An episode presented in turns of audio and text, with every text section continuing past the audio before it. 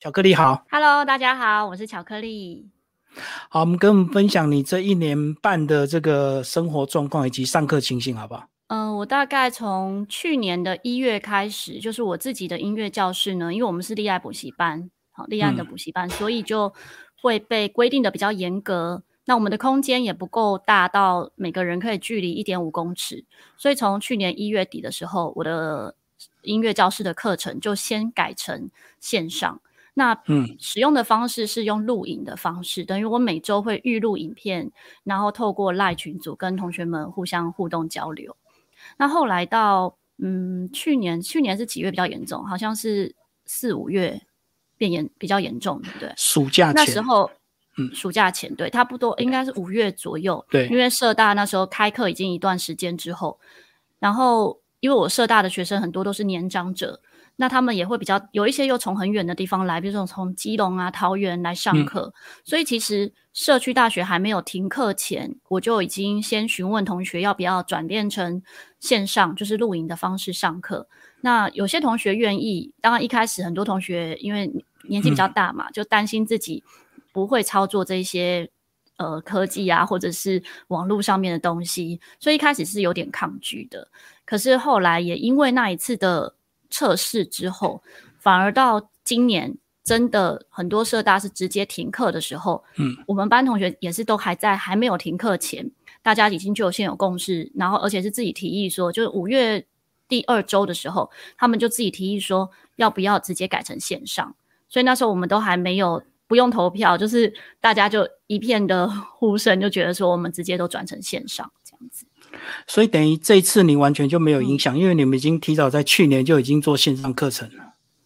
对，大部分的课程就是直接转型了，等于去年就有点像是热身、暖身，然后让大家熟悉。那在这个真的停课前呢，那时候我也教学生们，因为学生都年纪比较大。那时候我也在实体上课的时候，就教大家怎么去使用润啊，或者是 Google Meet 这些设嗯这些通讯的软体怎么使用。可是后来发现，要真的让音质不受影响的话，最好的方式，因为我们是乐器嘛。如果今天是语言课程，可能比较没有差别啊，各种的会议系统都是支支援声音讲话的。可是乐器的话，尤其陶笛又是高频率。就受影响会比较大，所以还是录影的方式会比较不受影响。所以你是指那个高频率的声音的话，它是容易破音还是怎么样？对，高频率的话，因为每一个设备，比如说每一个视讯软体，它可能可以接受的范围，它会自动降噪。所谓的自动降噪，就是可能一些杂音它会被过滤掉。可是讲话声音以外的频率呢，它就会把它判断成成是可能是噪音，就会自动降噪到听不见。所以，如果是用润或是 Google Meet，你没有设定原声这样的选项的时候，你的声音，比如说学生在吹奏陶笛的时候，可能某些频率就会直接不见，或者是配伴奏音乐的时候，只会出现某一部分的声音，然后很多声音是不会听见的，就系统会误判。嗯，对，这也是一种传递声音的一个，就像。那个电子琴它会有最大发声数，可能它同时只能发几个声音这样的概念，所以在传递声音的时候，可能只会有某一个频率内的声音是会被传递过去的，因为这也会跟网络速度有关系，还有这个软体，这个通讯软体它的背后的设定也会有关系。那你自己个人后来录制影片跟所谓的这个面对面线上的这个课程，你觉得有什么差别？就是你习惯那种没有互动吗？对，我会想象学生们的反应跟表情，或者是会想象他们，比如说教到这个段落的时候，会有哪些同学可能会听不懂，或者是会有什么样的疑惑，然后就会直接做出这样的反应。所以有时候同学们在看影片的时候，会跟我回馈说，好像在看视讯，好像在看直播，明明是用录影的，可是怎么会有一种我知道他听不懂，然后又再讲解一次。这样，我觉得这个部分是蛮有趣的。然后也因为学生有一些是年长者，如果是在见面上课的时候，我可以在教学的过程中看着学生的眼神、表情，或者是他能不能跟上，然后来做及时的反应，再多做解说。但是录影的话就没办法。但录影有一个好处是，它可以反复观看，它可以重复再聆听，然后重复可能某一个段落。他听第一遍的时候听不懂，在听两三遍的时候就理解了。所以录影跟实体上课，我觉得真的是各有各的优点。就录影的好处是可以无限的回看，就对了。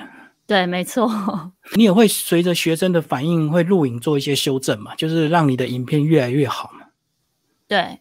像光是设备上来讲，不讲内容的话，光是设备一开始我只是用呃让声音比较好的一台录影机，就是润的一嗯，这样像叶配吗？不是，就是一台机器这样，然后它的声音收音比较好。可是因为现在改成在家里录影，等于我们你看我今天我那今天才算，我已经五十一天没有出门了，没有做捷运了，所以我也不可能去教室啊录影。这几周的课程呢，光是这几周。我添购的设备就非常多，就是 就变成在家录单眼相机。对，单眼相机是为了让影像好。可是那本来我用机顶麦克风，后来发现基底麦克风呢，我如果是用到比较大的陶笛，它就没有办法收到最低音。然后我又在添购适合收乐器声音的基底麦克风。可是用的适合收乐器的时候，发现人声又太小，因为人声跟乐器同时发生的时候，它的它没有办法判断。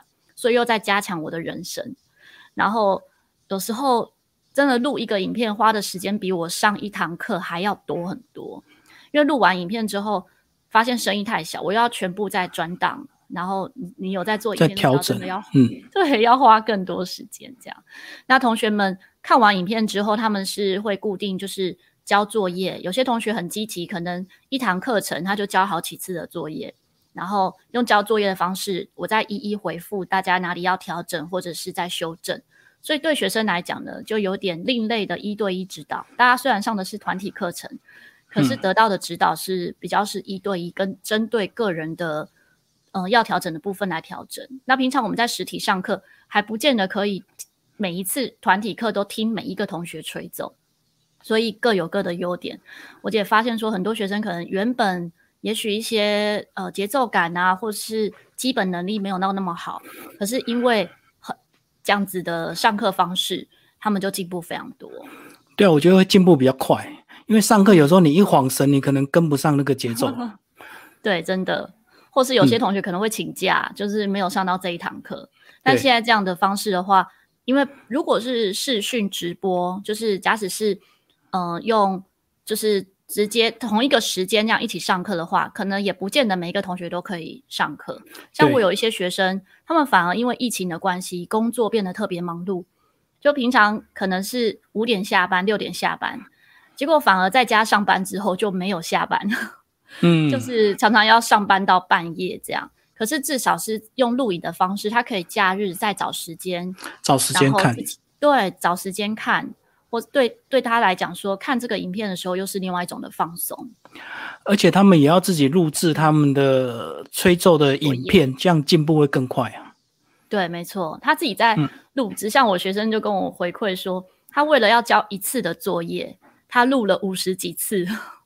其实就算他没有交出这个作业，他在录五十几次的过程，可能就至少有十几次以上的进步。因为他自己有在听自己吹奏的，就一次会比一次更好，嗯，自我要求也会更好。好，那另外巧克力老师很特别，是你每个礼拜三都有固定到台大儿童医院去义演，对不对？那这段时间有没有一些影响？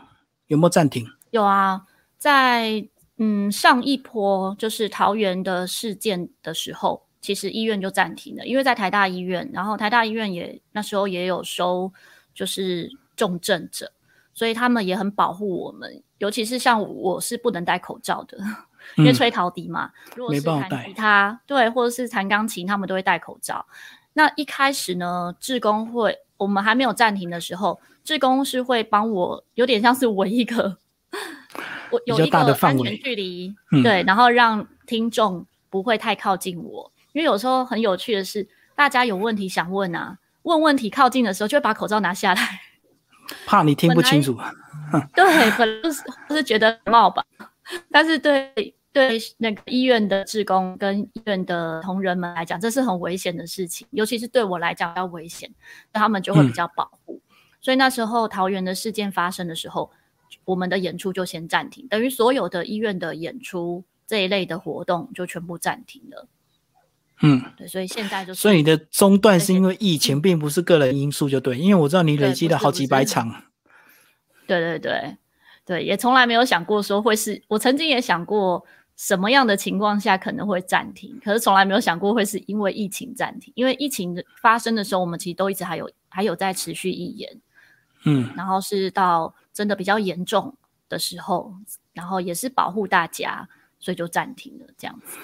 那这样子，你们今年的师生成果展也会延期，对不对？因为我知道你们大概年底都会有个成果展嘛。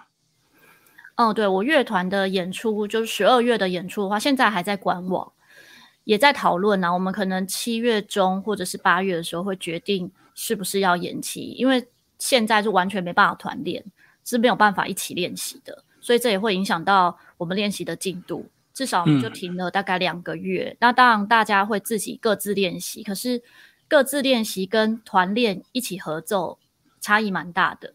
然后像我们原本我的协会十月份会办那个台北陶笛音乐大赏，就是会有全呃来自各地的陶笛乐团，然后一起合奏。这个活动也会取消。一来是各个团体在这个时间其实都没有办法一起合奏，没有办法一起练习。对，那也呃无关说到时候到底是不是解封，可能大家也会对于参与活动的意愿会降低，那就失去办活动的意义，这样子。而且我觉得在家个人练习的话，那个纪律就非常重要，对不对？对，没错，就是因为你团练还有一定的压力嘛。对对对，对啊，就会互相聆听，可是自己练习自己练习自己的部分，其实。真的比较难，然后像现在的网络没有办法同步到及时一起合奏，然后又听音准啊这些，所以在音乐上面的合奏，然后陶笛又是比较细微的，所以真的是比较难同时执行这样子。对，因为有人网络比较快，有一些网络比较慢，所以没有办法到完全的这个这么精准了。对，一对一的话还可以，像我现在试训一对一的课程的话，我们是自己有自家一个主机，然后可以把声音的品质调到最高，所以一对一的课程音质和速度上不会受太大的影响。但是，一对多的时候，真的就没有办法。嗯，那你这样子个人商演也有也被影响，对不对？那呃，在政策上有没有对你们这些自由音乐工作者有些补助？没有，我觉得这嗯蛮有趣的是，像比如说呃社区呃，比如说像表演工作者好了，会有文化部的补助，然后会有不同的补助。可是我刚好都是在那个范围外，所以就没有得到任何补助。那后来换一个想法是，至少我虽然收入减少很多，但我还有饭吃，那就把补助留给更需要的人。这样对，因为钱毕竟是有限的嘛。然后像比如说社区大学的补助啊，有一些社区大大学的老师被停课，所以有一种有趣的现象就是不上课的老师有有钱有额外的收入，然后我是拿原本就有的收入啦。对，因为你完全可以 转线上就对。对对对，至少我们是可以自食其力，靠原本的工作继续得到收入，这样子也是很好。但也听过说有老师因为不上课有收入，所以他干脆停课，嗯，不做事。不工作反而是有补助可以拿，这样子，所以这个很难达到真正的公平啊！就是每个人他自己要去调试他的心理状态就对了。对对对，没错。觉得相对也会有一些自己的时间呐，你自己调整自己的时间，然后就会有时间做其他的事情，这也是很好的。所以你在家能够维持一定的纪律吗？就是该练习、该露营的都能够对啊，把时间掌握的很精准嘛。对啊，分享一个其他的，就是像嗯，开始疯乖乖待在家呢，大概五十一天嘛。那我已经持续每天运动五十九天，到今天是第五十九天。那一开始是从每天三分钟，因为我很容易放弃，我我怕我放弃啦，我怕我是三分钟热度，所以我就让自己先每天运动三分钟就好。那直到持续了二十几天之后，发现说，哎，我可以持续每天，因为有时候到一两点才睡。一两点睡的时候，你觉得说啊，已经这么晚了，还要运动吗？但是那个运动只要三分钟，我就会去做。然后到我身体习惯每天运动之后，我现在是每天做瑜伽一个小时。那有一件事情让自己可以规律的时候，我觉得是很幸福的。这这也是我跟学生分享，因为一开始有些学生觉得说，他累积了两三个礼拜的影片没看，就很容易放弃。对，然后我也是鼓励他们说，要让生活中就是一个未知的，现在的疫情就是一个未知的情况，在一个未知的情况里面，你还能够规律让自己规律的做某些可以规律的事情，其实是很幸福的。就是连续二十一天就会真的养成习惯，对不对？对，没错，就是这个道理，这样子。嗯，好，今天非常谢谢巧克力老师接受我们的专访，好，谢谢，谢谢，拜拜拜。